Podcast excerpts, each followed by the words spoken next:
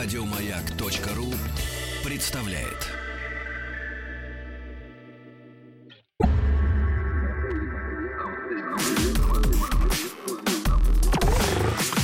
Двадцать два.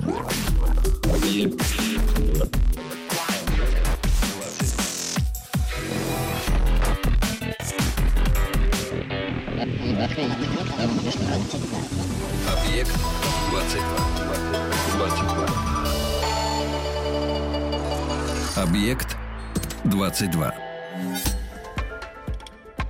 Это «Объект-22», я Евгений Стаховский и «Научные бои».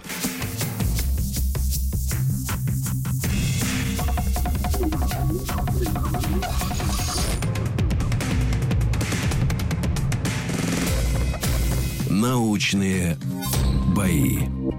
Это «Научные бои», второй сезон, э, наш совместный проект радиостанции «Маяк» и Политехнического музея. «Научные бои» — это состязание молодых ученых. Первые бои прошли летом 2013 года, и к этому дню в них приняли участие десятки молодых э, ученых. Многие впервые выступали перед широкой публикой. И э, публичное представление работы, напомню, традиционно, это, в общем, только одна из задач проекта. Главное как-то повысить, если хотите, уровень своей э, риторики, научиться говорить о сложном просто и вместо компьютерных презентаций использовать простейший реквизит. Сегодня десятые бои второго сезона, 27-е бои в эфире «Маяка» в общей сложности. И вот главные действующие лица. Это Софья Алексеева, астрофизик, младший научный сотрудник Института астрономии Российской Академии Наук. Софья, здравствуйте. Здравствуйте. И Дмитрий Побединский, физик, выпускник МФТИ, специалист по дистанционному зондированию атмосферы. Дима, Здравствуйте. Здравствуйте. А, ну, поскольку... Вообще сегодня моя любимая, конечно, тема. Вот эта вся астрономия, физика, астрофизика, звезды какие-то. Чувствую, что-то будем изучать и откроем для себя нечто новое. Тема сегодняшних боев, тем не менее, звучит следующим образом. Свет как носитель информации. Коротко о правилах. Стоит напомнить. 10 минут каждому участнику дается для рассказа о его исследовании. Из них первые 5 минут такого чистого сольного времени. На второй пятиминутке уже я подключусь со своими вопросами, которые у меня возникнут за время вашего рассказа. В конце каждого выступления оппонент тоже будет иметь возможность задать э, коллеге какой-либо вопрос. Ключевой момент, еще раз напомню, рассказать так, чтобы это было понятно не только тем, кто погружен в тему с головой, они и без нас, мне кажется, все хорошо знают, но и чтобы выявить победителя, мы традиционно используем два пути. Во-первых, э, наш смс-портал 5533 и сообщество радиостанции «Маяк» ВКонтакте. Все очень просто, на главной странице уже все вывешено, так что ну, вы не сможете это не заметить. А, Для того, чтобы выяснить, кто будет выступать первым, кто вторым, мы традиционно используем генератор случайных чисел, поэтому каждого из вас я прошу назвать любое число от единицы до 100, и кто будет ближе к выпавшему числу, тот будет выступать первым. Пожалуйста. 33. 99. Хитро. Правда, в прошлый раз у нас впервые вот за, ну, в прошлый раз впервые за 26 боев выпало число 100. А Чего- можно было 100? Ну, я же говорю, от единицы до 100. Но, тем не менее, выпало число 92.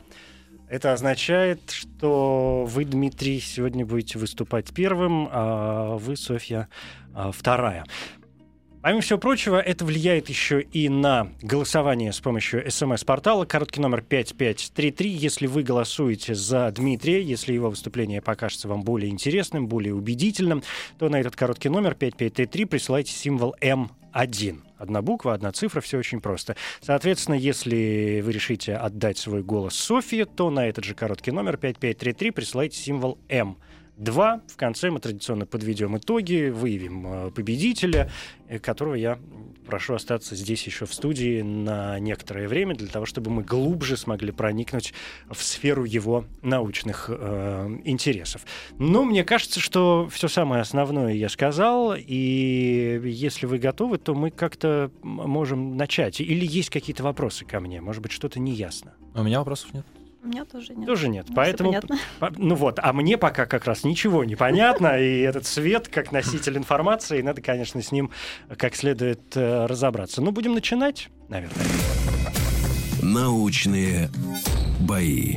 Дмитрий, Да. ваши 10 минут, пожалуйста. Спасибо. А, ну, я начну издалека. А, представьте себе, что вам по наследству досталась а, огромная-огромная э, земля, то есть, я не знаю, размером с Московскую область. Ну, представьте, да. И вы решили за- заняться аграрным хозяйством э, и усеять все это пространство картошкой, выращивать картошку, э, купили трактор, и вот э, вам нужно ее посадить. И возникает вопрос, а как нужно исследовать всю эту землю, э, понять, где плодородная почва, где почва э, плохая, и э, в соответствии с вот этим э, максимально эффективно все это пространство использовать.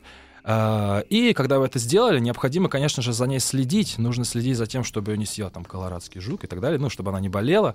И вопрос, как максимально эффективно это сделать, э, как максимально просто следить за таким огромным пространством, огромным количеством, э, огромной площадью. И проще всего это делать из космоса. Проще всего наблюдать со спутника за этим из космоса, э, делать снимки и, анализируя их, понимать, э, где какая почва, э, где э, как себя ну, чувствует э, растительность. А, Соответственно, как раз-таки та- то отраженное излучение, тот отра- отраженный свет от э, почвы, от э, растений и несет информацию а, о, этом, о состоянии этих э, объектов. И, э, ну, понятное дело, что это отраженное излучение, оно, ну, светит солнышко, падает это излучение на почву или на растение, отражается, проходит сквозь толщу атмосферы, и вот когда оно проходит через атмосферу, то оно рассеивается, э, как-то поглощается, преломляется и так далее. И поэтому до спутника доходит уже немножечко искаженное, э, немножечко измененное вот это вот излучение. И э, фишка в том, что любой цвет, ну, когда мы получаем это изображение на, на спутнике, то э, каждый, каждый пиксель изображения, э, он имеет какой-то цвет. И обычно любой цвет можно, э, ну, в обычной повседневной жизни мы считаем, что любой цвет можно сделать, составить из основных трех. Ну, это, например, там красный, желтый и синий. И смешивая три этих цвета в определенной пропорции, мы можем получить любой цвет. А, Но, однако, это связано с особенностями э, человеческого зрения. А, Сейчас о них не буду говорить, а, но э, на самом-то деле можно брать четыре основных цвета, там пять и так далее. В современной технике, то есть во всех фотоаппаратах, э, мониторах, там, при, принтерах и так далее используются три основных цвета. А вот в наших приборах они называются гиперспектральные приборы.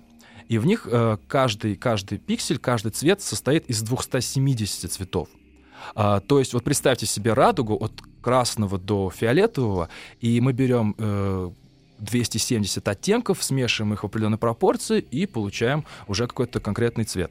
Э, и благодаря вот такой вот точности, благодаря такому вот э, очень тонкому разрешению, э, мы можем получить очень много информации о, э, ну, о объекте, который фотографируем, который снимаем. И можно сказать, это словно отпечатки пальцев э, объекта, потому что, естественно, каждый объект отражает немножечко по-разному. Чернозем отражает так-то, а там э, какие-то песчаные почвы отражают по-другому. Э, нормальная картошка отражает так-то, там, немножечко прибавлевшая по-другому. И э, вот благодаря такому тонкому-тонкому анализу э, мы можем получить, конечно же, очень много информации. И практически в автоматическом режиме э, знать, что у нас находится на поверхности. Э, Ну, опять же, там, какая почва и так далее. Э, И очень быстро, очень оперативно определять болезни сельскохозяйственных культур. Э, Единственная сложность — это то, что этот метод очень тонкий. Сами понимаете, 270 оттенков, близко расположенных друг к другу, и поэтому на всю вот эту вот картинку очень сильно влияет атмосфера. Э, Свет рассеивается, преломляется, и э, как раз-таки вот чем занимаюсь я, это исследованием э, параметров атмосферы, точнее, исследованием влияния параметров атмосферы на э, результат коррекции, на результат обработки этих изображений. То есть обычно, когда они приходят к нам э, со спутника, они такие немножечко бледненькие, немножечко подернутые дымкой, таким туманчиком, и э, мы создаем алгоритмы, которые позволяют этот туманчик, этот дым убрать. Э, Опять же, очень тонкий инструмент, поэтому очень сложный алгоритм приходится применять. Но в итоге изображения получаются такие яркие, контрастные, сочные. э, И что самое главное, правильные. То есть мы можем э, точно видеть, как отражают разные объекты э, в разных цветах, ну, если быть точнее, в разных длинных волн. Да, понятно. У нас 5 минут истекли, и даже прошло еще 10 минут, поэтому я позволю себе вмешаться. Хорошо, Хорошо. что вы вырулили на эту линию, что чем занимаетесь конкретно вы. Вы стали Мгм. говорить о параметрах атмосферы. А что это за параметры атмосферы? Параметры атмосферы — это температура, давление, э, наличие какого-то э, какого-то аэрозоля, то есть взвешенных частиц. Например, если мы находимся около э, океана, то там немножечко взвешены капельки соли, ну, капельки жидкости и крупинки соли. Если мы находимся около пустыни, там мельчайшие песчинки в воздухе взвешены. Они тоже очень сильно влияют на прохождение излучения, прохождение света. И на отражение. На, отра- и на отражение нет, а вот именно на то, как свет дойдет от Земли в космос до спутника, потому что расстояние сотни километров. Это довольно интересный процесс, который, в общем, а, даже визуально можно себе представить, ну, нарисовать какую-то картинку в голове. Но я правильно понял, что а, не весь свет, который исходит из э, одной точки, доходит до другой точки, ну, в данном случае находящейся на поверхности Земли, например.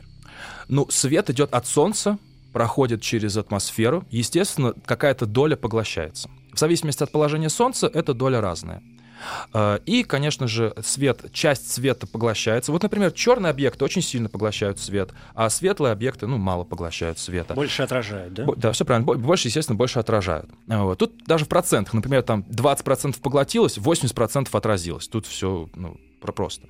И, э, естественно, когда свет движется от Земли до спутника, там еще пр- происходит некое поглощение и рассеяние, потери. А вот при этом отражении сколько доходит? А, ну, То есть вы теряете довольно много информации, такое ощущение складывается. Или это никак не влияет? То есть неважно а, для вас, чтобы света было 100% или 90%. Есть, кстати, какая-то критическая точка, когда вы понимаете, что вы работаете с какой-либо областью, например, в рамках вот той э, э, земли, да, с размером с Московскую есть. область, где вы понимаете, что есть какое-то пятно, от которого цвет, не знаю, он туда не доходит, свет как-то Есть. плохо отражается, и информация это в процентном соотношении, она настолько мала, что, что вы не получаете никаких данных от этого. К сожалению, есть. Есть две проблемы. Первая проблема — это темные объекты, например, ну, это вода в основном. То есть мы исследуем в том числе и состав воды. Вода очень сильно поглощает, и э, до нас доходит света очень мало. Настолько мало, что этот сигнал смешивается с шумом, с шумом прибора, ну, потому что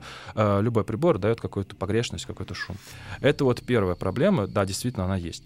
И вторая — это то, что э, света разное количество на разных частотах, ну, на разных цветах. То есть, на самом деле, красного, красных оттенков намного больше. Этот, э, и эти волны световые, они... Более с- устойчивы? Да, они слабее рассеиваются, их Мгм. больше доходит до прибора.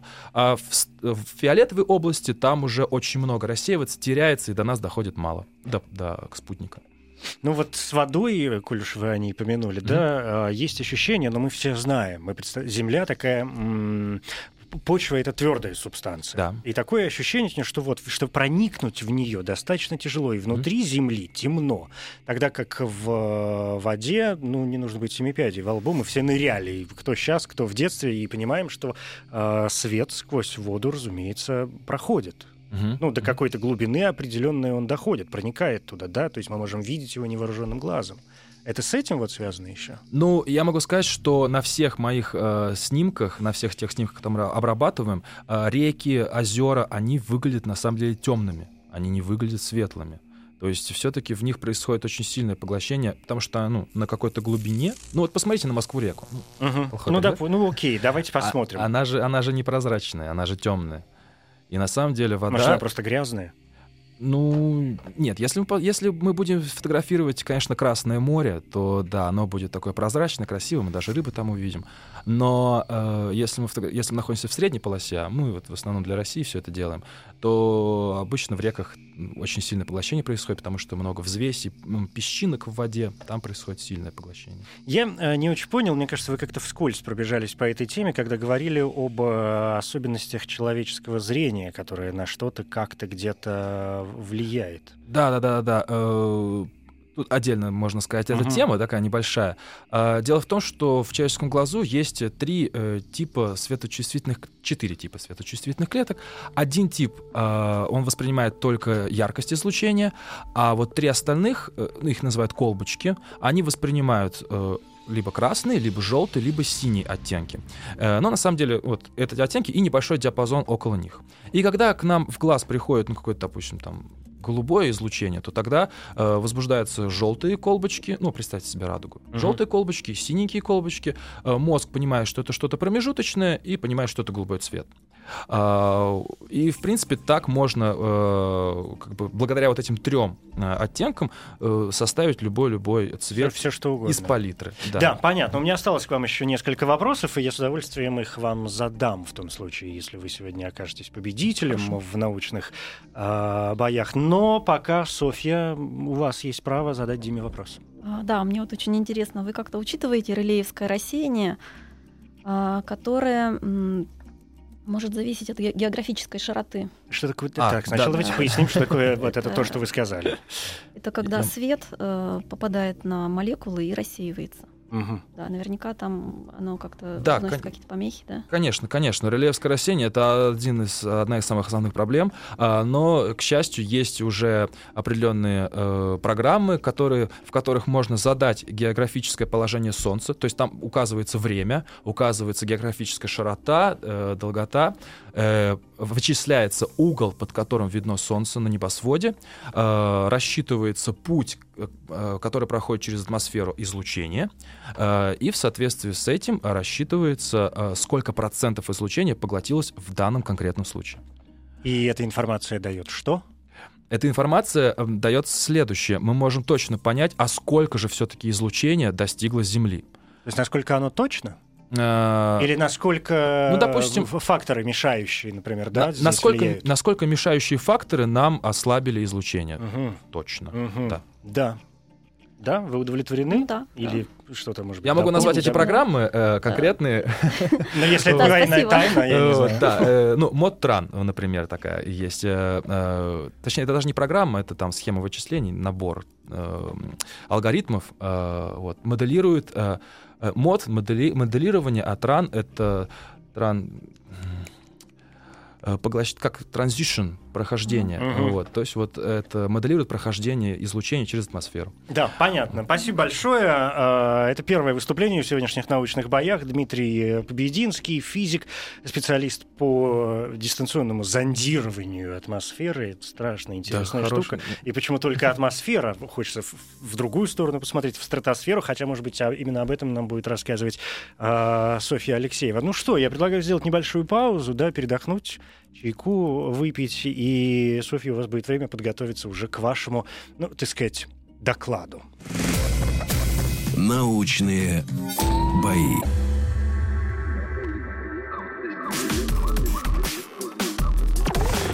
Объект 22.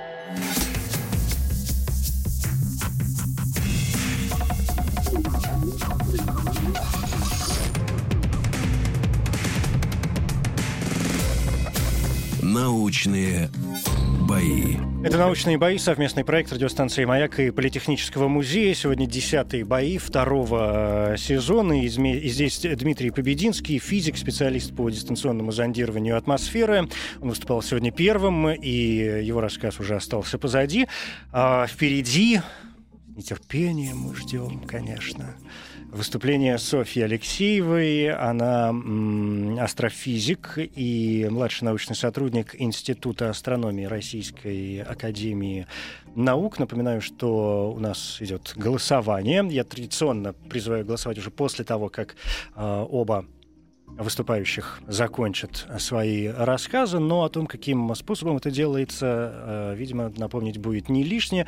Во-первых, официальная группа радиостанции «Маяк» ВКонтакте, там прямо на главной странице научные бои, два имени, Софья Алексеева, Дмитрий Побединский. Э, И простой вопрос, кто из участников вам понравился больше, кто показался более понятным, более убедительным, кто вас больше заинтересовал. И 5533, короткий номер для СМС. Если вы голосуете за Дмитрия, то присылайте М1. Одна буква, одна цифра. Если все-таки за Софью, то М2. Софья, готовы? Да, спасибо. Научные бои. Ваши 10 минут, пожалуйста. Спасибо.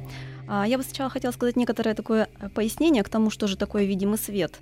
А, Вообще говоря, электромагнитные волны, они образуют сплошной спектр длин волн с с разной энергией. И он условно может, может быть подразделен на диапазоны от радиоволн до гамма-лучей. Так вот, видимый свет — это лишь малая часть этого всего широкого спектра электромагнитных волн. А сквозь нашу земную атмосферу проходит, э, проходят не все волны, ультрафиолетовое и рентгеновское э, излучение не проходит через нашу атмосферу, и поэтому, если мы говорим о наземных телескопах, то звезды э, через них изучаются по видимому участку спектра, по видимому свету. Это тот свет, который мы видим своим глазом. А для того, чтобы исследовать объекты, например, в ультрафиолете или в инфракрасном диапазоне или в рентгеновском, то уже необходимо выводить телескопы за атмосферу, то есть в космос. А, все наши телескопы они изучают э, такие космические объекты, как звезды, межзвездное вещество, межзвездный газ. Э, все это вещество это, это та форма материи, которая непосредственно наблюдается в сегодняшнем мире. Э, но по современным представлениям надо себе отдавать отчет, что это всего лишь 4% от полной картины вообще Вселенной в современном ее состоянии. И, и, и эта материя, она позволяет себя изучать, потому что она посылает нам электромагнитное излучение, электромагнитные волны. Все, что, все, что там остальное, я э, расскажу подробнее позже. Значит, сейчас речь у нас идет о звездах, то есть о, о той материи, которая посылает нам свет и позволяет себя изучать. На самом деле, неважно, как далеко э, находится одна звезда, там на сколько световых лет, если свет от нее пришел к нам на Землю, то это уже Э, позволит нам извлечь всю необходимую информацию. То есть мы можем определить лучевую скорость звезды, то есть скорость по лучу зрения, потому что мы знаем эффект Доплера, массу, радиус, температуру, плотность, давление. И самое главное, мы можем определить содержание химических элементов в звезде. А ведь, как известно, звезды — это основные центры синтеза химических элементов в природе. А чем мы занимаемся? Мы получаем этот цвет, э, далее мы его разлагаем через специальный прибор, который называется спектрограф, разлагаем в спектр, и что мы видим в этом спектре? Мы видим некоторые линии. Они могут быть как темные, это линии поглощения, так и светлые, это эмиссионные линии. А, например, а, если вы посмотрите на спектр любой звезды, вы увидите там, что линии водорода очень, э, очень сильные линии поглощения. Это не случайно, потому что в звездах водород сам, это самый распространенный элемент, 90% приходится именно на водород. Если, например, вы взглянете на какую-нибудь линию циркония, она там будет очень слабенькой. И это тоже не случайно, потому что э, распространенность циркония 10 в минус 9 степени по отношению к общему числу частиц. А, если, ну, вообще, если наши спектры хорошего качества, то это позволит определить содержание всех химических элементов, чем мы и занимаемся. То есть определить распространенность этих элементов. Ну вот сейчас такое очень модное направление, которым мы занимаемся в нашем институте, это мы пытаемся определить по химическому составу, есть ли у, звезды, у звезд планеты земной группы или нет. Потому что это сейчас очень интересно, поиск звезд с планетами именно земной группы, где может быть ну, какая-то ненулевая вероятность биологической жизни. А, пока что я не могу сообщить о каких-то таких вот а, реальных результатах, потому что все это на стадии проверки идет.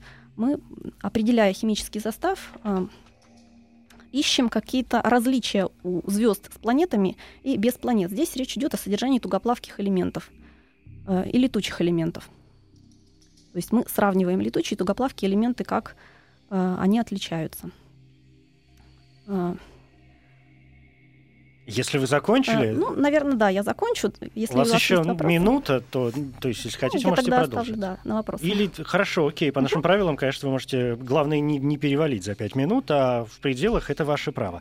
А, Софья, я хочу вернуться к началу вашего вот этого спича, uh-huh. и, э, потому что у меня сложилось ощущение, вы так как-то рассказали об этом, у меня сложилось ощущение, что вообще все кругом свет, ну, то есть все при все. Нет, нет.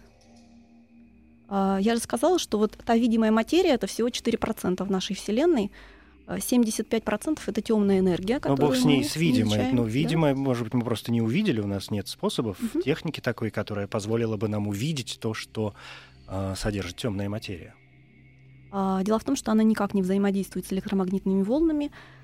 Угу. А, поэтому именно поэтому мы ее, то есть мы ее только можем изучать по динамическим каким-то эффектам, да, то есть она известно, что она создает эффект там антитяготения, да, потому что все галактики разбегаются, э, Вселенная расширяется с ускорением. Ну, это понятно. Кстати, о Вселенной, которая развивается, да, и с, ускорением расширяется, а, понятно, что благодаря телескопу Хаббл, как нам всем хорошо известно, да, мы смогли, в общем, добраться практически до, как это правильно сказать, начала или конца как раз Мгм. э, вот этой расширяющейся Вселенной, то есть практически вернуться на 13 миллиардов лет назад. В этом смысле, в этом смысле свет, который мы получаем, скажем, вот те, это же мертвые, Да, конечно. счету. Чем дальше мы смотрим во Вселенную, тем мы видим э, объекты вот на той стадии, когда они только-только там появились, да. То есть, э, например, звезды там может быть уже ее может быть уже там нет. Ну, да, конечно, столько времени прошло. А свет до сих пор идет. Вот даже свет от нашего Солнца, как известно, идет 8 минут. Вот, Например, Солнце погаснет, 8 минут еще мы будем его видеть. И радоваться жизни. Да. По возможности. Кстати, а, хорошо, давайте тогда о звездах. Звезды ведь, как известно, бывают разные. А, да, конечно. Ну, то Все есть звезды разные, Солнце, и вон, спектры от желтый звезд, карлик, да, тоже, да. а есть же ведь там белые карлики, красные гиганты и так далее. В чем А. разница здесь? Да, ну, вообще говоря, вот звезды их можно так разделить на четыре группы, вот так же, как вещество, там можно поделить на четыре агрегатных состояния, да, вот так и звезды. Вот. Значит, это обычные звезды, это нейтронные звезды, это белые карлики, и это такие умершие звезды, там черные дыры, да. Это тоже звезды, только они умерли, взорвались, и теперь там, ну так скажем, непонятно что. Бог да? знает что, да. Да. Излучение, разница в изучении этих звезд в зависимости от того, чем они являются, есть какая-то? А, Свет, который ну, они смотрите, выпускают, свет, он разный? Да, конечно. Он, ну как, он э, в, этом спектре, да, который мы получаем, то есть мы получаем свет, мы его разлагаем в спектр, и в этом спектре мы видим, конечно, э, то есть получаем оттуда, э, оттуда информацию, да, темные полосы, которые принадлежат различным химическим элементам. А здесь, конечно, надо сказать, что вот вы мне можете задать вопрос, как же вы это все Действительно. знаете тогда, как вы вы можете узнать, там, какая температура, например.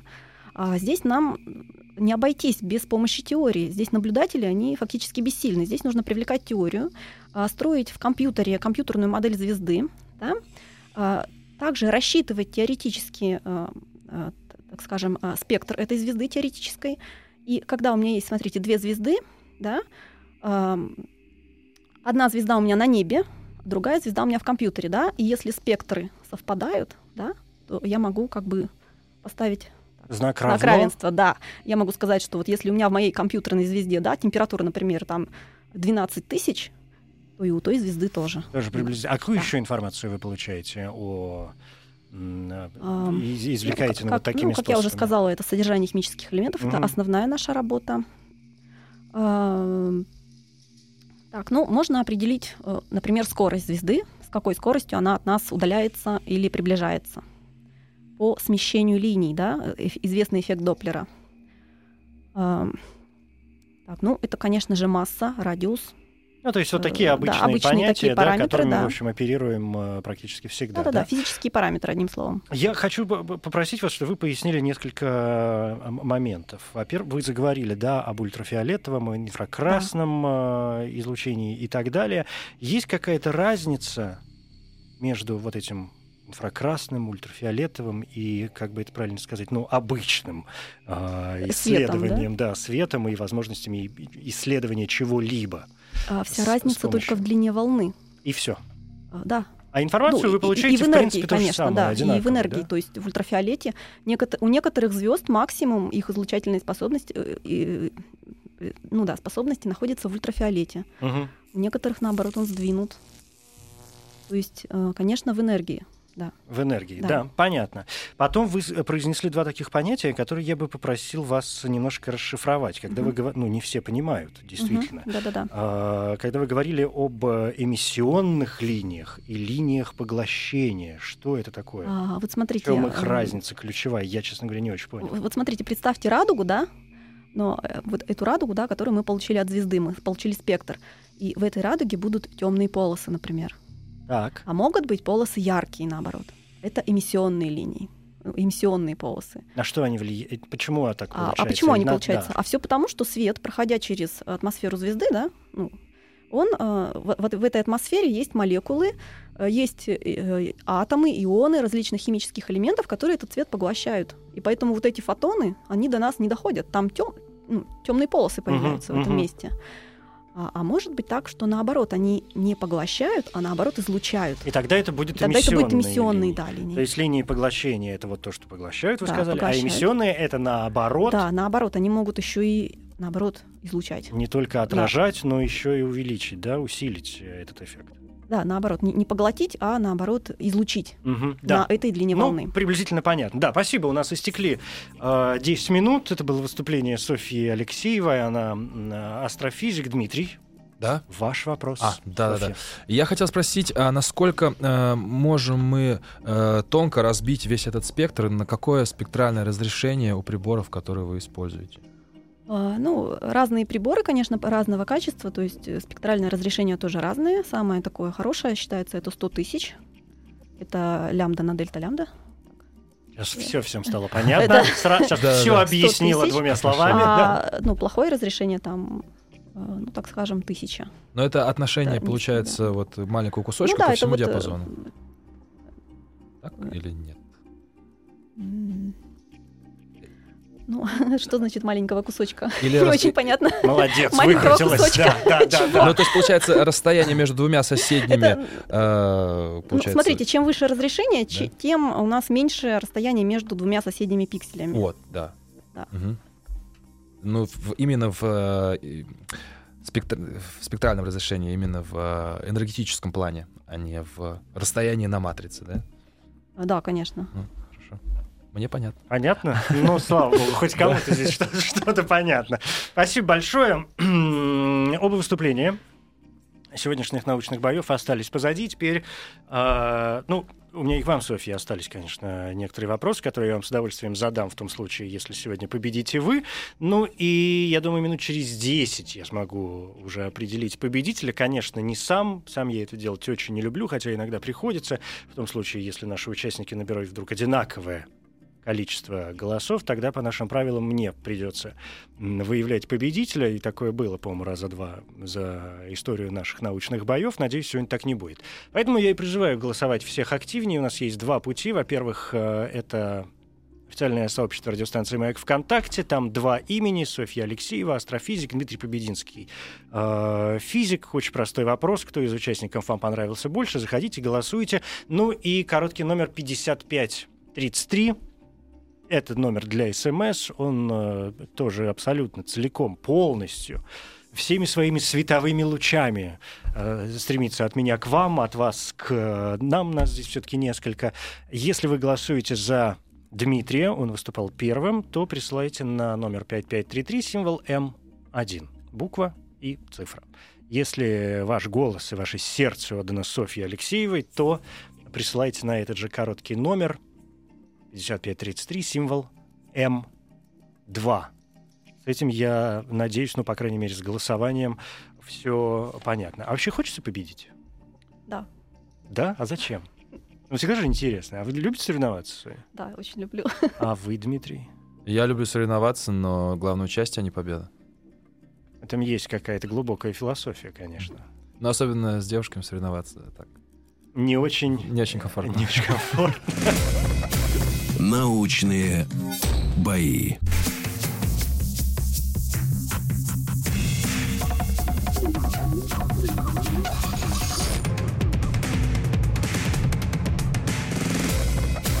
Научные бои. И то верно, это научные бои. Я Евгений Стаховский. И 27-е сегодня научные бои в эфире «Маяка». Тема сегодняшних боев — свет как носитель информации. Главные действующие лица — это Дмитрий Побединский, физик. Он выступал первым и рассказывал нам а, о том, как можно с помощью света и всевозможных технологий исследовать э, ну, Землю в первую очередь, да, то есть то, что где-то здесь рядом с нами находится.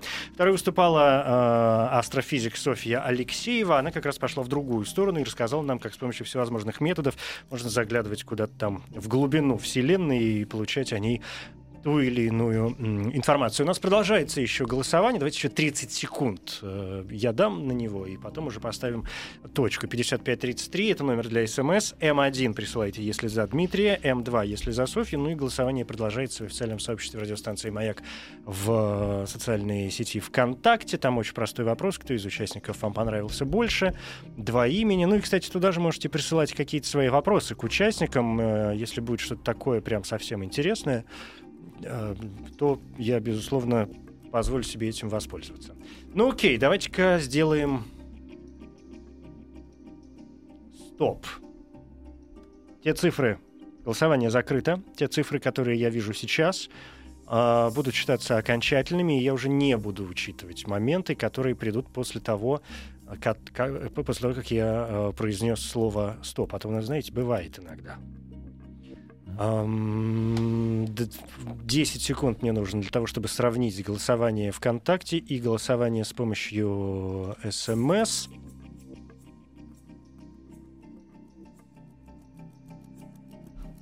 Ну, я считаю, это не так просто. И в конце концов, я не физик. И, Там математик и, даже не, и даже не очень математик, А, да. ну. Тем более складывать все эти проценты, поверьте мне, не так уж плохо, не так уж просто. Ну, как мне кажется. Да, я готов назвать победителя. А Победителем 27-х научных боев в эфире радиостанции «Маяк» объявляется Дмитрий Побединский.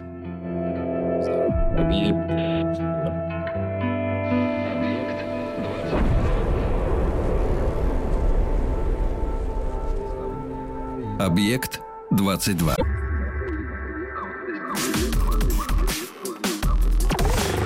Объект 22.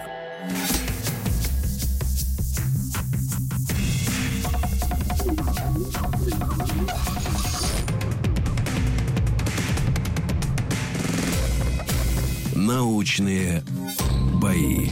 Чистая правда, научные э, бои, правда, основная часть сегодняшних научных боев уже осталась позади, но основная, я имею в виду соревновательная, хотя вот это наша третья часть, она, безусловно, тоже входит в какой-то основной набор, потому что в это время я традиционно прошу победителя, во-первых, остаться здесь, в студии на некоторое время, А, да, в общем, и не то чтобы не, не то чтобы проигравшего, а так скажем, ну, человека, занявшего второе серебряное место.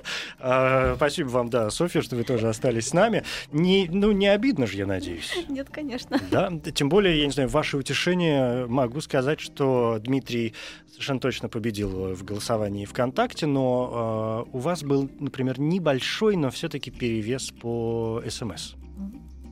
Что должно, мне кажется, как-то приятно Ну, для да. вас а, про- прозвучать какое-то, ну вот общее соотношение. Все-таки Дима как-то умудрился в последний момент вырваться вперед. Дмитрий, ну я вас поздравляю. Спасибо. Вы станете 27-м э, нашим чемпионом. 27 победителем. отличная Да, 27 отличная цифра. Она далека от 99. Мне, мне почти Я, столько. я тоже Да? поздравляю. Прекрасно. Но Спасибо. э, я, я позволю себе задать вам все-таки несколько м, вопросов, которые у меня остались. Вы знаете, я за что зацепилась? Когда вы говорили про 270 оттенков вот этих вот, Да. а почему именно 270? Это что-то обозначает, коль уж вы 27-й, 270, что-то такое здесь есть. Магия чисел. Да, родное. Как это сложилась, эта цифра? Э, На самом деле, это цифра э, э, из прибора, с которыми мы работаем в основном. Ну, она случайная или нет? Она случайная. То есть, на самом деле, есть приборы, где 320 э, этих каналов, оттенков. Есть больше, есть меньше. Просто я ее говорю, привык к ней. Но всегда порядок такой. Это несколько сотен. Вот так. Мгм. А чем больше, тем страшнее? Или это это как-то влияет на сложность измерений и исследований? Или просто кто к чему привык? Э, Эта цифра продиктована нашими пока что возможностями э, нашей техники, потому что у нас есть диапазон от красного, ну, на самом деле, от инфракрасного до фиолетового цвета. Его нужно разбить как можно мельче. Пока что на данном развитии нашей техники мы можем разбить на, ну, приблизительно 300 каналов. Вот этот диапазон. Меньше, ну, Не имеет смысла. не получается. У нас А. нет такой техники. Мы не можем купить матрицу, которая, ну, там, не знаю, 500 или там 1000. Почему? Денег нет? Потому что таких не делают. Или матриц таких нет? Матриц еще? таких. Мы самые крутые покупаем. Ух ты! Ну, это вы молодцы, конечно. А, хорошо, что вы говорили об э, ультраф- ну, вот, инфракрасном э, излучении, излучении и так далее. Оно как-то влияет на вас тоже, да? Софья рассказывала а, об этом относительно звезд, а вы изучаете все-таки, зондируете атмосферу дистанционно. Да, да. Э, Конечно же, мы используем и инфракрасное излучение, потому что э, от Солнца приходит его достаточно много. Даже по э, интенсивности больше, чем э, там красного и вообще какого-то другого оттенка. Оно невидимое нами, Оно разумеется, невидимое, но приборы его видят. Вы можете на самом деле э, взять и направить пульт от телевизора на камеру смартфона, и вы увидите, что там вспышки, ну, нажимать на кнопки, и вы увидите вспышки. Камеры видят инфракрасное излучение. А, ну, но, и оно внесет в себя очень много информации, а, и особенно много информации о, о растениях. Вот на наших снимках э, там чуть ли не засвечиваются растения, такие очень-очень яркие получаются. Про растения это вообще очень забавно, потому что э, я, честно говоря, ну не то, что ничего не понял, но мне показалось это крайне занимательным. Про то, что растение, чернозем, вот на нем что-то такое растет, и вы это изучаете, оно как-то отражает цвет, то есть, я не понимаю, болезни а, отражают разный цвет, то есть от болезней зависит, Мгм. например, растение, как, как, какая будет формула этого света или что? Нет, э, когда растение начинает болеть, то тогда э, листья немножечко меняют свой оттенок. И, и причем они меняют свой оттенок, может быть, в инфракрасной области, и мы этого не видим. А они может, могут менять оттенок, например, в двух каких-то э, диапазонах, э, в двух каких-то там длинных волн, и э, внешне это не будет заметно, ну, то есть как бы одно на другое заменяется, ну, так грубо говоря. Но э, если мы найдем отношение этих э, там интенсивностей вот в двух оттенках, то окажется, что оно каким-то критическим стало, и это сигнализирует о том, что что-то не то. Сложно, да? Ну, нет, это, ну, это очень интересно. А это Вот со так. всеми растениями так работает? Э, ну, Ну, по крайней мере, с теми, которые вы занимаетесь. Э, В принципе, это работает э, не со всеми там, болезнями, не со всеми проявлениями, но с э, некоторыми, да, вот э, некоторые можно очень быстро так выявить. То есть вы эту информацию передаете уже, там, не знаю, агрономам, каким-то людям, Да, которые да, занимаются, да, да, да, с- сельхозпроизводством? Да, да, кстати. Кстати, э, еще можно э, ну, исследовать почву, находить торфяники и так далее, да. э, А бывает, что они горят, и это тоже важная информация. Причем сразу же из космоса э, очень быстро находить. Помогаете МЧС. Э, Ну, э, на самом деле мы э, занимаемся именно разработкой новых э, алгоритмов, поэтому конкретно мы этим не занимаемся, но эти данные можно использовать да, для помощи МЧС и так далее. А это дорого вообще? Э, На самом деле э, гиперспектральные изображения, они стоят столько же, сколько и обычные изображения. Но я же говорю, что есть и обычные, Мгм. там, где из трех оттенков Да-да. состоят. И единственное, э, ну, дороже всего запустить спутник в космос. А уж какой, а уж наш прибор стоит не, не сильно дороже, чем обычный. Обычные называют мультиспектральными. Ну, в принципе. Ну, то есть, а спутников-то в космосе летает, слава тебе, Господи. Спутников огромное количество летает. э, да. Поэтому Очень это, то, есть информация получается довольно-таки просто. Информацию получать просто, конечно, потому что наши спутники летают близко к Земле, и там даже не нужно очень сильных и передатчиков и так далее. А что самое сложное в этих исследованиях? Ох, ну, самое сложное, ну, в целом или... э, Ну, там, для в- вас, вы же этим занимаетесь, вот для вас лично, что вызывает какое-то, ну, не знаю, не то чтобы недоумение там какое-то, но надо посидеть, да, там, решить задачку такую сложную. Э, одно, одна из сложностей это то, э, что э, наши каналы наших приемников могут смещаться. Вот так я скажу. То есть э, мы, например, знаем, вот у нас есть 270 оттенков, мы, ну, каналов приемника, мы знаем, что там в 15 канале такая-то длина волны конкретная, Мгм. там в 16 такая-то, в 17 и все у нас прописано. Но э, вследствие э, несовершенности э, прибора они, во-первых, могут э, смещаться, а во-вторых, они могут накладываться друг на друга, и, э, соответственно, от этого информация искажается. И с этим тоже приходится бороться, придумывать алгоритмы, как это влияние уменьшить. Да, это понятно. А, Софья, ну вы можете подключиться к нашей беседе, а то я завалил Диму вопросами. Может, вам, как коллеги, есть э, что у Дмитрия спросить более, более тематическое, более научное? А я хотела спросить про разрешение спектральное. Может быть, как-то... А, да, Может, да. Дмитрий говорил? про А, вы Про задавали спектральное вопрос, да. разрешение. Я и- задал вопрос. Мгм, Ага. мгм. в обратку. А, э, у нас э, диапазон от, сейчас скажу, от одного микрометра до 400 нанометров. Это что касается длины волны. И получается, что каждый э, канал э, имеет э, ширину где-то несколько нанометров. Вот, то есть достаточно очень узенькие каналы, в которых помещается очень небольшой э, диапазон волн. И что это значит? Э, Ну, вот э, это значит, что мы можем разделить весь спектр на очень-очень маленькие кусочечки. Опять же, вот, ну, мы не от красного до фиолетового, а от инфракрасного до фиолетового. Мгм. А, а вообще от инфракрасного до фиолетового 600 нанометров. Ой, да, все правильно. От ближнего инфракрасного. Э, И мы вот эти 600 нанометров разбиваем на 270. Ну вот посчитайте, сколько будет. Чуть больше двух нанометров э, имеет каждый канал приемника. Это, Э. это хорошо или плохо? Это очень хорошо, То конечно. есть это нормальные Это- такие да, величины? Да, потому конечно, что конечно. э, когда начинают произносить цифры, я все время не, не Да, понимаю, да, да. для ученых, например, Мгм. это нормальные цифры или Это нет? очень хорошо. Ну, представьте, что вы в Excel строите график, не знаю, там по э, шести точкам. Там поставили 6 точек, и какая-то вот так огибающая такая есть. А представьте, что 270 точек поставили, у вас прям Мгм. все очень гладенько, ровненько получится такая линия. Вот. Насколько у вас, э, насколько вам важен химический состав э, элементов, которые вы изучаете?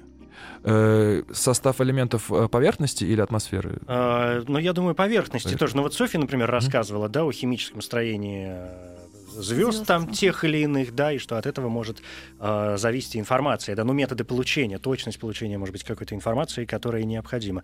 Вы также работаете с химическими э, составом или для вас это, ну, такое второе уже дело? Да, конечно, мы работаем и с этим, ну, мы тоже это рассматриваем, потому что э, именно от химического состава зависит то, как будет отражать та или иная э, поверхность. Возможно, сейчас скажу лишнее, но так э, можно даже обнаруживать, надеюсь, мой научный руководитель меня не слушает, так можно обнаруживать надувные танки, например.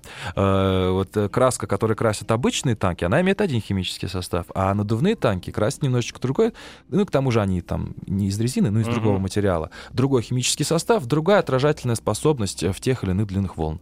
И прямо из космоса, если очень хорошее разрешение, можно увидеть, настоящий это танк или искусственный. Ну, то есть, по Ну, сути, вот эти искусственные танки, вот эти потемкинские э, деревни сегодня совершенно гиблое дело, потому что никем, э, ни- ни- никого ими не обманешь в таком Ну, случае. Но э, гиперспектральная съемка, там есть много таких э, проблем и других, и поэтому э, вот именно в этих диапазонах там очень много шумов, погрешностей, поэтому э, со стопроцентной уверенностью нельзя сказать. Но все же, э, если улучшить качество снимков, то можно будет это делать. Пока что качество, ну, э, есть эта разница, точно, но техника пока не, не, Не дошла. Не дошла, да. Не Ну, дошла. Да, Дойдет понятно. и будет здорово. Что, э, я не знаю, такой один из последних, наверное, вопросов у меня. Когда мы говорили про особенности человеческого зрения, понятно, что на Земле, и это прекрасно, живут э, не только животные э, вида Homo sapiens, но Мгм. и животные несколько других э, видов. Зрение животных позволяет как-то, ну, я не знаю, вообще это, э, э, это влияет как-то на вас? Это интересная для вас тема? Э, Ну, мы рассматриваем все-таки технику ж- ж- животных. Мы не... э, Но они же видят что-то другое. э, да, они видят другое, но мы не берем, э, как бы не изучаем животных, чтобы как бы э, скопировать какую-то их особенности в своих приборах. Мгм. Просто-напросто, вот, например, у человека три светочувствительных элемента в глазах, а у некоторых животных, да даже, кстати, не некоторых, а у всех млекопитающих, кроме приматов, два вида светочувствительных э, клеток. Это воспринимают синий и желтый цвет. Э, и, кстати, вот все лошади, быки, там, мыши, они все, по сути, дальтоники, они все не видят красный цвет. Э, И то, что быка там дразнит красным, это тоже... Но это миф, да. Да-да-да. Мгм. А, Просто-напросто вот у человека, это у приматов, выработалось, появился третий еще а, оттенок, который они видят. А так все животные красные оттенки видят желтыми. Вот у них замещено это. Но бывают животные, у которых есть э, больше видов светочувствительных клеток. Например, у птиц четыре вида светочувствительных клеток, они видят даже инфракрасное излучение еще. У пчел четыре вида или даже больше видов. И они, когда вылетают на поляну, там куча цветов полевых, они видят их в совсем других оттенках, нежели мы. А, ну вот ультрафиолет они используют. А мы не используем ультрафиолет, потому что он плохо поглощается атмосферой и ну, практически очень много ну, не доходит его- до прибора. Но, с другой стороны, зачем он нам нужен? Ну да. И еще хотел сказать, что есть э, такие животные, креветки-богомолы. Ух ты. Э, у них э, целых 8 видов светочувствительных клеток, вообще удивительные животные. Э, ну, в теплых морях они обитают, хищники такие, им нужны... э, Я уверен, что когда они посмотрят на наши мониторы, состоящие из трех оттенков, они скажут, что за ерунда вообще, что, зачем, что это за картинки. А, вот. Ну, им, им это нужно для того, они охотники, и среди коралловых рифов они исслед... ну, выглядывают добычу, поэтому нужно очень много-много видеть оттенков, чтобы не запутаться. Да, понятно. А, Дмитрий. Да. А вы ведь знаете Что? ответ на тот самый единственный, самый главный вопрос Вселенной? Да, 42. Молодец. Спасибо большое. Спасибо. Ну, я думаю, вы понимаете, почему я задаю вам этот вопрос. да, да, а да. что это за история?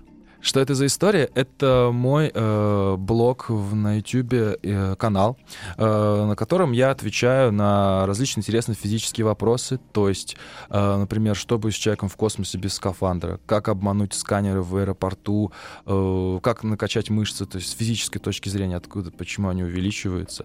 Оказывается, есть очень много вопросов, которые, на которые физика может дать ответы, и я стараюсь в как можно более простой форме рассказать э, О сложном. о сложном путешествиях во времени, Мгм. черных дырах э, и так далее. Да. То есть, в общем, мы с вами здесь занимаемся приблизительно одним делом. Вы Э, там, а я здесь в научных да, боях. да, да, чтобы по- попроще, да, о сложном. Да, все, ну, мне, по крайней мере, все наконец-то стало э, ясно. Хочу сказать большое спасибо всем э, нашим слушателям, всем голосующим активно, потому что голосование, в очередной раз говорю об этом, для меня это не только ваш голос э, за того или другого человека, но я воспринимаю это еще и как поддержку нашего э, проекта. Софья, вам большое спасибо. Удачи в ваших э, Спасибо. разработках, в открытиях. Может быть, я не сомневаюсь, вы откроете для нас какую-то тайну Вселенной. Совершенно однозначно. Дмитрий, еще раз с победой. Спасибо. Э, вам тоже побольше всяких разных интересных открытий, событий в жизни. Удачи в блоге. Мне кажется, это крайне интересно и крайне важно. Ну а 27-е научные бои в эфире «Маяка» объявляются закрытыми. Научные бои. Еще больше подкастов на радиомаяк.ру.